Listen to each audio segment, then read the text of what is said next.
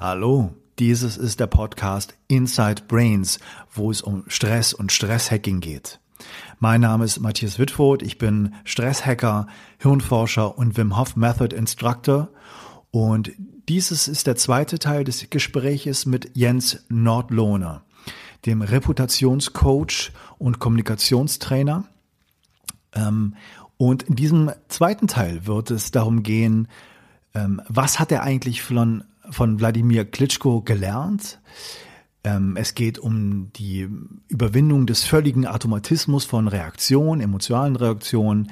Es geht um die Arbeit als Reputationscoach und über die Unterschiede zwischen Reputation und Image. Ich wünsche dir viel Spaß beim Anhören. Gibt es etwas oder was, frage mal anders, was ist dasjenige, was du von äh, Wladimir Klitschko vielleicht mitbekommst, was du vorher noch nicht so wusstest? Das ist diese Überlegtheit, die habe ich bei ihm mitbekommen, die habe ich aber auch in anderen Fällen mitbekommen. Also einer meiner Geschäftspartner beispielsweise ist äh, ein ehemaliges Mitglied der GSG 9, die auch in Extremsituationen ist. Wladimir Klitschko, der, der, der weiß jedes Mal, wenn er in den Ring steigt äh, oder in den Ring gestiegen ist, ich könnte hier totgeschlagen werden im Wortsinne. Mhm. So, das sind so Menschen in Extremsituationen, wie funktionieren die eigentlich? Warum überleben die das? Warum überlebt ein, ein Elitesoldat eine brenzlige Situation? Und was kann man daraus lernen und übertragen? Und das war bei Wladimir Klitschko so, das ist bei meinem lieben Freund Carsten und Geschäftspartner so. Die haben einfach gelernt, das, was das Stammhirn ihnen eigentlich unterjubeln will, nämlich was wir im Stress machen. Totstellen, kämpfen, wegrennen. Den völligen Automatismus, den man hat. Den völligen Automatismus ja. zu kontrollieren und in eine kontrollierbare Handlung umzusetzen. Ja. Also nicht nur den Baum zu sehen, auf den ich springen kann, um vor dem Tiger äh, gerettet zu sein oder den Knüppel, der da liegt, sondern schon diesen Tunnelblick ein bisschen abzulegen und das in eine überlegte Aktion zu transferieren. Mhm. Und das habe ich auch bei Wladimir Klitschko so kennengelernt. Und ich denke, wenn wir das schaffen, auch im Business-Bereich, die Menschen wegzukriegen von dem Stress, der Angst vor Veränderungen, das schon als Antrieb mitzunehmen. Weil was im Körper passiert, also die ganzen Endorphine, die ausgestoßen werden in der Stresssituation, sind per se ja super, ist ja toll, dass unser Körper sowas macht. Nur wir müssen die Menschen ganz schnell wieder in die Balance bringen. Die dürfen nicht dauerhaft aus dieser Balance gebracht werden. Ähm, durch all die Botenstoffe, die in meinem Körper verteilt werden. So, ein Wladimir Klitschko, ein GSG-9-Kämpfer oder ein Elite-Einheitssoldat, ähm, die sind ganz schnell wieder in Balance und nutzen diesen Kick in der Stresssituation, um die überlegte Handlung noch besser ausführen zu können. Mhm. Und das finde ich faszinierend. Und das hat, hat, hat er erzählt, wie er das äh, entwickelt hat? Ist das über die Kämpfe gekommen, über die Erfahrung? Hat das von Anfang an schon in sich drin gehabt? Wo, wo ist so die, die, die Erfahrungswerte von ihm? Also ich glaube ganz, ganz viel Erfahrung, ähm, aber auch ganz viel die innere Einstellung. Und das hat ganz, auch ganz viel damit zu tun, mit dieser Binsenweisheit, ein Problem nicht als Problem zu sehen, sondern als eine Herausforderung. Er erzählt mhm. immer so diese Geschichte, dass er damals, er war im Kindergarten wollte aber unbedingt in die Schule. War aber viel zu jung für die Schule. Und damals war halt noch äh, Sowjetzeiten, da gab es keine Ausnahmen von irgendeiner Regel. So, und dann hat seine Mutter ihm auch gesagt, du, das ist ein Problem, du bist zu jung, du musst noch ein Jahr warten, bis du in die Schule kommst. Mhm. Und äh, dann hat er so lange gebettelt und gebettelt, bis seine Mutter gesagt hat, weißt du was, mein Lieber, du gehst mir jetzt echt auf den Senkel, wir fahren jetzt zum Schuldirektor. Und dann erzählt das doch dem Schuldirektor selbst. Mhm. Und er sagt, in dem Moment wusste ich, dass es funktioniert, weil ich habe das als eine Herausforderung gesehen, als einen Wettkampf. Und er sagt, und diesen Wettkampf, er war immer für einen Wettkampf, den werde ich gewinnen. Und hat es dann tatsächlich geschafft, den Schuldirektor zu überzeugen, ihn ein Jahr früher in die Schule, Schule zu lassen. Mhm. Weil er es nicht als ein Problem gesehen hat wie alle anderen, weil er sagt, wenn du ein Problem siehst, frierst du ein. Ja. Stress, Angst, Problem, du frierst ein. Haben Sie auch nicht die Möglichkeit. Ne? Problem ist da, wie komme ich darüber hinweg, wie löse ich das, Grübel und, und so weiter, Zweifel und. Genau das. Und er sagt, und eine Herausforderung ja. bewegt dich. A challenge moves you, sagt er. Hm. So, und, und das, äh, er hat das so mal bildlich mal beschrieben, wie er dann die Treppen hoch gesprungen ist zur Schule, hat da den Schuldirektor getroffen und ihm war in dem Moment klar, das Ding, das wupp ich hier. Ja. Und hat er auch. Und das zog sich wie ein roter Faden durch seine sportliche Karriere. Wie sieht das konkret aus, so ein Coaching mit einer Gruppe? Also ist, äh, habt ihr das Konzept mit Wladimir Klitschko da überdacht und, und entwickelt und ihr macht das mit der Gruppe oder ist der auch mit dabei zum Teil oder mhm. wie geht das konkret? Wie kann man sich das vorstellen? Also das war ja, wir haben also für, ähm, also ich habe für Wladimir Klitschko bis Juni gearbeitet. Und ähm, auch da ähm, haben wir eben das Konzept mitentwickelt und Leila und ich haben jetzt ähm, Sachen aus der Entwicklung mit rausgenommen, mhm. aber schon was anderes mit hinzugeflanscht. Ähm, und wie sieht das aus? Also letztendlich ist der Boxring nur ein Playground. Also wir reden von Playgrounds. Mhm. Und während Klitschko sich natürlich sehr konzentriert auf diese Metapher, nehmen wir noch ganz andere Spielfelder hinzu. Also wir können hier in ein altes Mittelalterdorf gehen. Dann gehen wir mit einer Gruppe in dieses Mittelalterdorf. Die Gruppe weiß gar nicht, dass wir da reingehen. Dann wird die Zugbrücke hochgezogen.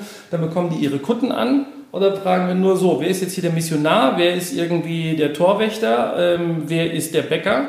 Und dann fangen die an, Aufgaben zu lösen. Und haben dabei einen Heiden Spaß. Aber machen Sachen, die sie vorher überhaupt nicht kannten, in einer geschützten Atmosphäre. Also da guckt niemand rein, da gibt es auch keine Kameras, sondern die können sich da echt austoben. Das ist wie eine Laborsituation. Mhm. Wir gehen mit den Menschen in eine Fabrikhalle, Kampnagel, Probebühne, da wo Tänzer und Schauspieler proben für den großen Auftritt. Dort machen wir im Schwerpunkt äh, Kommunikation etwas, wo wir sagen, jetzt probiert euch doch mal aus in der Kommunikation. Ähm, wir äh, gehen in eine Werft und äh, da geht es um Kundenzentrierung. Da lassen wir Leute ein Ruder bauen Stichwort Ruder rumreißen und lassen von einem Werftchef mal erklären, warum es kundenzentriert sein kann, mit einem Interessenten für ein Boot zu sprechen, der gar kein Problem damit hat, dass das drei bis fünf Jahre dauert, bis es fertig ist. Mhm. Wir gehen mit Top-Managern aus der Finanzdienstleistungsbranche auf ein Melkkarussell. Die wollen was zum Thema Transformationsprozesse eigentlich besprechen. Ja, wir werden dir mal zeigen, was in der Landwirtschaft das bedeutet. Und die werden wir ans Melken bekommen. Mhm. Die wissen, glaube ich, nicht, was ein Melkkarussell ist und dass voll digital die Kühe auf dieses Melkkarussell gehen, äh, gemolken werden, dabei über ein Mikrochip genau festgestellt wird, welche Milch gehört zu welcher Kuh, was für Bakterien sind da drin, wie viel Liter hat sie gegeben und wann ist sie das letzte Mal gemolken worden. Mhm. Äh, und nur so können 450 Kühe von, drei, äh, Kühe von drei Menschen betreut werden. So, das sind so Sachen. In diese Situation bringen wir die haben also die unterschiedlichsten Playgrounds und beschränken uns nicht mehr nur auf einen. Okay. Wie ist das, wenn so ein Seminar vonstatten geht in der Gruppe? Wie ist das Verhältnis hinterher? Hat man, ist das eine einmalige Geschichte? Kommen häufig Leute, die noch längerfristige Betreuung haben wollen, eins zu eins? Oder passiert das durchaus? Oder wie ist das? Ja, das ist ganz interessant. Die Menschen, also in Coaching, ein gutes Coaching lebt ja immer vom Vertrauen. Ja, also erstmal musst du das Vertrauen haben zu den Teilnehmern. Ja. Äh, wir nennen das so diesen Trusted Circle. Wenn du da drin bist, dann ist es wunderbar und dann geht es auch immer weiter. Also bislang war es immer so, dass wir danach weitergemacht haben. Es gab immer so die erste Geschichte hm. ähm, und in der Regel werde ich geholt in Situationen, in denen es kritisch wird. Äh, also weil ich auch ursprünglich aus dem Bereich Krisenkommunikation komme. Hm. So und wenn man den Menschen dann einmal die Angst genommen hat vor einer zukünftigen kritischen Situation. Und diese kritische Situation sind wieder Veränderungsprozesse. Es geht um Stellenabbau, es geht um Fusionen, es geht um äh, ja, Preiserhöhungen, die durchgesetzt werden müssen. All diese Dinge, die zunächst erstmal reputationsschädigend sind. Wenn man da mit den Menschen arbeitet, und ihnen die Angst davor nehmen kann und mhm. äh, dann auch noch eine Strategie drumherum baut, dann kann man darauf aufsetzen und weiterarbeiten. Und mit dem Thema Play to Change haben wir im Prinzip so einen Zirkel von unterschiedlichsten Bereichen, die wir bearbeiten können. Und optimalerweise geht es so über ein Jahr und drei, vier unterschiedliche Playgrounds, wo unterschiedliche Schwerpunkte gesetzt werden.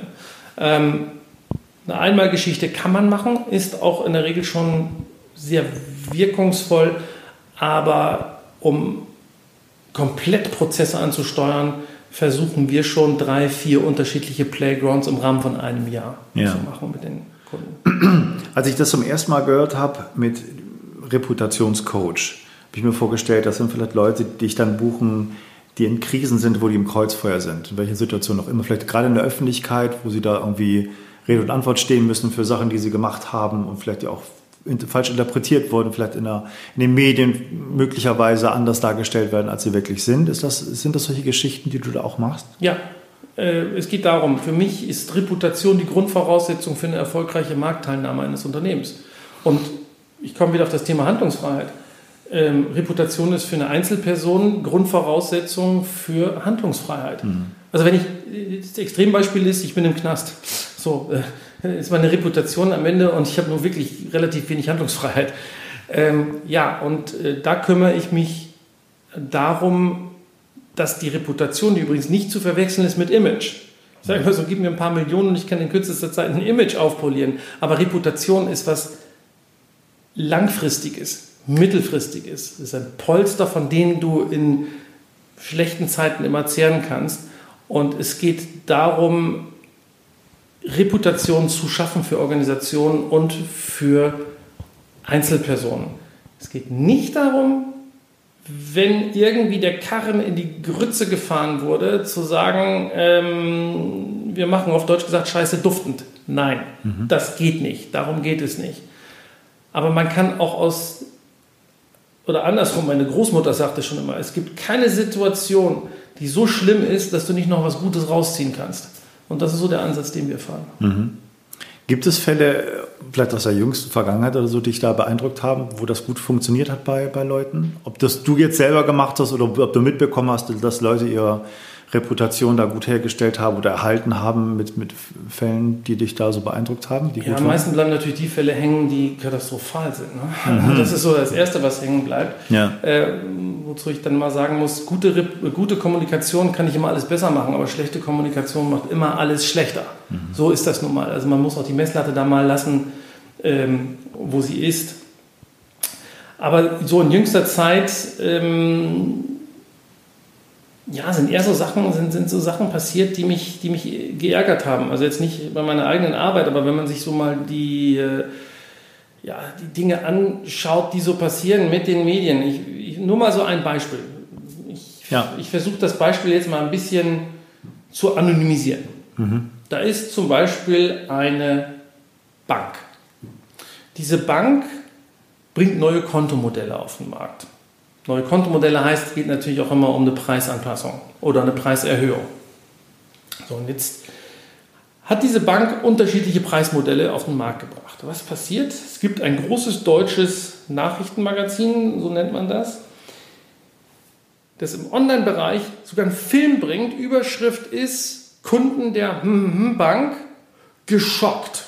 Mhm. Ab 1. Oktober müssen Sie an dem Geldautomaten Ihrer eigenen Bank Gebühren zahlen, wenn Sie Geld abheben wollen. Mhm. Wie kommt das bei mir an? Ja, was ist das für eine Bank? Das ist ja wohl der Hammer. Eine Katastrophe. Ja. Geht ja gar nicht. Was dieses Medium weiß, aber nicht berichtet ist, dass das ein Modell von vielen ist und extra für die Kunden gemacht wurde, die nur ganz, ganz wenig mit einem Girokonto machen. Das heißt, dieses Girokonto kostet irgendwie einen Euro und eine Abhebung kostet 15 Cent. Wenn ich jetzt also viermal im Monat abhebe, dann bin ich bei 60 Cent zusätzlich, dann habe ich für 1,60 Euro ein komplettes Girokonto. Mhm. Nebenher habe ich natürlich auch noch all die anderen. Das wird natürlich bewusst weggelassen, um diese Schlagzeile zu, zu haben. Ja.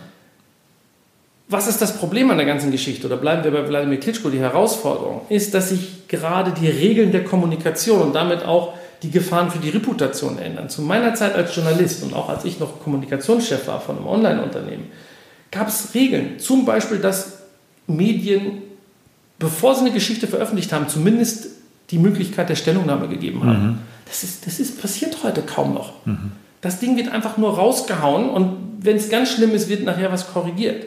Aber man hat gar nicht mehr die Chance einzugreifen. Ähm, und das sind so Sachen, die uns Experten natürlich total frustrieren, die aber mittlerweile auch den normalen Leser, den normalen Medienkonsumenten frustrieren und leider, leider, leider zu äh, ja, äh, einer Stimmung führen, die in Lügenpresse und ähnliches äh, endet. Äh, was ich ganz, ganz schlimm finde. Nochmal, wir haben immer noch Qualitätsmedien da. Aber die Spielregeln verschieben sich gerade. Mhm. Und jetzt kommen wir wieder zu dem eigentlichen Thema unseres Gespräches zurück. Das setzt Menschen unter Druck und unter Stress, Verantwortliche von Unternehmen, Verantwortliche in Organisationen, weil die nicht mehr das Regelwerk haben, von dem sie über Jahrzehnte wussten, daran wird sich gehalten. Im Internet, jeder ist Journalist, jeder kann alles schreiben. Ähm, es gibt in Paris die École de Guerre de Économique beispielsweise, das ist die Schule für Wirtschaftskrieg. Da lernen Topmanager nichts anderes, als Informationen so anzuwenden, dass sie damit den Mitbewerber schädigen können. Das mhm. muss man sich mal vorstellen. Man muss sich vorstellen, in Deutschland gibt es die Schule für Wirtschaftskrieg, eine anerkannte Schule. So, da stehen wir manchmal und schütteln nur mit dem Kopf und das setzt uns unter Druck und das setzt immer Menschen unter Druck. Und wenn Menschen unter Druck geraten und unter Stress geraten und Angst haben, fällen sie falsche Entscheidungen. Mhm. Vielleicht, also nochmal, vielen Dank für, das Interview und das Gespräch. Super spannend. Es hat mich ja auch total fasziniert, was du erzählt hast. Und da war ich so ein bisschen mehr hinter, hinterfragen. Lass uns mal vielleicht den großen oder einen großen Bogen versuchen und zum Schluss mit Sachen vielleicht erstmal wo du jetzt gerade bei den Coachings, die du machst, vielleicht manchmal ein Gefühl hast, ah, da ist noch irgendwie ein Haken, da kann ich noch irgendwas nicht ganz bearbeiten oder da kommen Leute häufig, die ich da irgendwie nicht zu fassen kriege, da ist irgendwie noch was anderes, so ein Gefühl vielleicht, was man manchmal hat, wenn man nach einem Tag nach Hause kommt, wo man sagt, so da, da ist noch irgendwie ein Punkt, wo ich nicht weiterkomme. Vielleicht hat es auch mit der Gesellschaft eher zu tun, dass man an, an so Grenzen stößt und vielleicht gleich darauf anschließend, wo, wenn du in Zukunft schaust, wo glaubst du, sollte es dann hingehen? Sowohl im Coaching als auch mit Kommunikation in der Gesellschaft, mit Medien, was du so gerade beschrieben hast. Was hast du da für Ideen zu? Ich sehe die größte Herausforderung in Coachings bei Menschen, die einfach mit der Situation abgeschlossen haben. Mhm. Äh, ich will das nicht verallgemeinern, dass das eher bei den älteren Menschen ist, die im Coaching sind. Ähm, überhaupt nicht, weil da gibt es auch bei den älteren Teilnehmern Leute, die sind ganz aufgeschlossen, die sind ganz neugierig, die wollen noch was machen, da kann man auch den einen oder anderen Knopf drücken. Aber ja, auch mir ist es schon passiert, dass ich merke, dass es gibt so viele Menschen, die so frustriert sind, dass sie nur noch ihre Zeit absitzen. Okay. Äh, und das interessiert die alles nicht mehr die auch sich nicht verändern wollen, weil sie da vielleicht in ihrem Leid sich zurechtgemacht haben. Genau das. Und, und es, man soll es kaum glauben, es gibt Menschen, die, die wollen leiden. Hm. Ja, das gehört für die da irgendwie dazu. Also da äh, komme ich an ein Ende. Äh, und dann, ich habe jetzt gerade aktuell einen Fall gehabt, ähm, ja, wo ich sagen muss, man hat es auch immer mehr mit Psychopathen zu tun. Mhm. Ganz klassisch mit Psychopathen. Also wenn ich einen Menschen in meiner Organisation habe, der öffentlich sagt, mir ist es scheißegal, was meine Kollegen von mir denken, ich fahre hier irgendwann mit einem Panzer durch, Kollateralschäden müssen einkalkuliert werden, die sind alle alt genug, die wissen, was sie tun. Ja. Ich habe kein Problem damit, dass die Angst vor mir haben. So, dann hat man schon so eine Situation, wo man sich fragt, was geht hier eigentlich ab? Also mir fällt auf, diese Extreme nehmen zu. Und ähm, ja, also da ist dann in der Tat ein, äh, meiner Meinung nach eher ein Psychiater äh, gefragt als ein Coach. Ähm, wobei wir als Coach schon die Mitarbeiter drumherum und die Führungskräfte betreuen können. Aber äh, das sind in der Tat Dinge, da kommt man, da stößt man an seine Grenzen. Zweiter Teil der Frage, wohin soll das Ganze gehen? Ich glaube, die Tendenz geht ganz klar weg von diesem klassisch kognitiven Coaching, hm. Menschen erklären wollen, wie die Welt funktioniert, weil das meiner Meinung nach überhaupt keinen Sinn macht. Was Sinn macht, ist, dass die Menschen einen Aha-Effekt bekommen. Den können, bekommen sie aber nur, wenn sie Dinge mit ihrer eigenen Erfahrung abgleichen können und ihnen klar gemacht wird, dass sie Herausforderungen, Stress, Angst mit ihrem eigenen Wissen, eigenem Können und dem eigenen Erfahrung. Selbstermächtigung auch so ein bisschen, ne? Absolut. Angefangen so mit Selbstverantwortung, nämlich für sich selbst erstmal zu erkennen, ich muss, ich habe hier keinen Chef, ich habe hier keine Behörde, ich habe hier keinen Politiker, auf den ich gerne schimpfe, der das für mich macht. Nein, ich bin für mich selbst verantwortlich. Mhm. Aha, Punkt 1. Punkt 2, wenn ich weiß und spüre, ich bin für mich selbst verantwortlich, worauf basiert denn die positive Einstellung, dass ich das dann alles wuppe, ja, die basiert darauf, dass ich mir klar werde und merke, dass ich das selbst kann, weil ich was weiß und weil ich schon jede Menge Erfahrungen in meinem Leben gemacht habe. Ich muss die nur miteinander verknüpfen. Hm. Ich muss die stressfrei und angstfrei miteinander verknüpfen. Dann klappt das. Ein Satz vielleicht noch dazu, was mir immer wieder auffällt in Organisationen und in Coachings, selbst auf der Führungsetage, dass ich nenne das mal, der Hygienefaktor angstfreies Arbeiten schon nicht gegeben ist. Ja. So, und das ist ein Hygienefaktor, das ist Grundvoraussetzung. Wenn angstfreies Arbeiten nicht gegeben ist, wenn die Hälfte der Leute mit Magenschmerzen morgens in den Betrieb gehen und sich immer wieder überlegen, mache ich heute nicht krank oder sonst was, dann funktioniert es nicht. Und jetzt kann ich das mal ganz emotionslos sehen. Was hat das für eine Folge? Das hat zur Folge, dass meine Produkte nicht funktionieren. Das hat zur Folge, dass meine Dienstleistung nicht funktioniert. Das hat zur Folge, dass ich mit meinem Business am Ende des Tages nicht erfolgreich bin. So, und ich kann ja mich noch so kundenzentrieren. Ich kann noch so mehr einbläuen, der Kunde ist König. Wenn meine Mitarbeiter selbst nicht angstfrei ihren Dienst am, am Kunden ausführen können, dann bringt mir das alles nichts. Ja. Vielen, vielen Dank für das Gespräch. Da nicht für, wie man hier sagt. Trotz ne? der späten Stunde. Kein ja, noch gar nicht so. Danke klar. dir jetzt. Okay, danke. Super.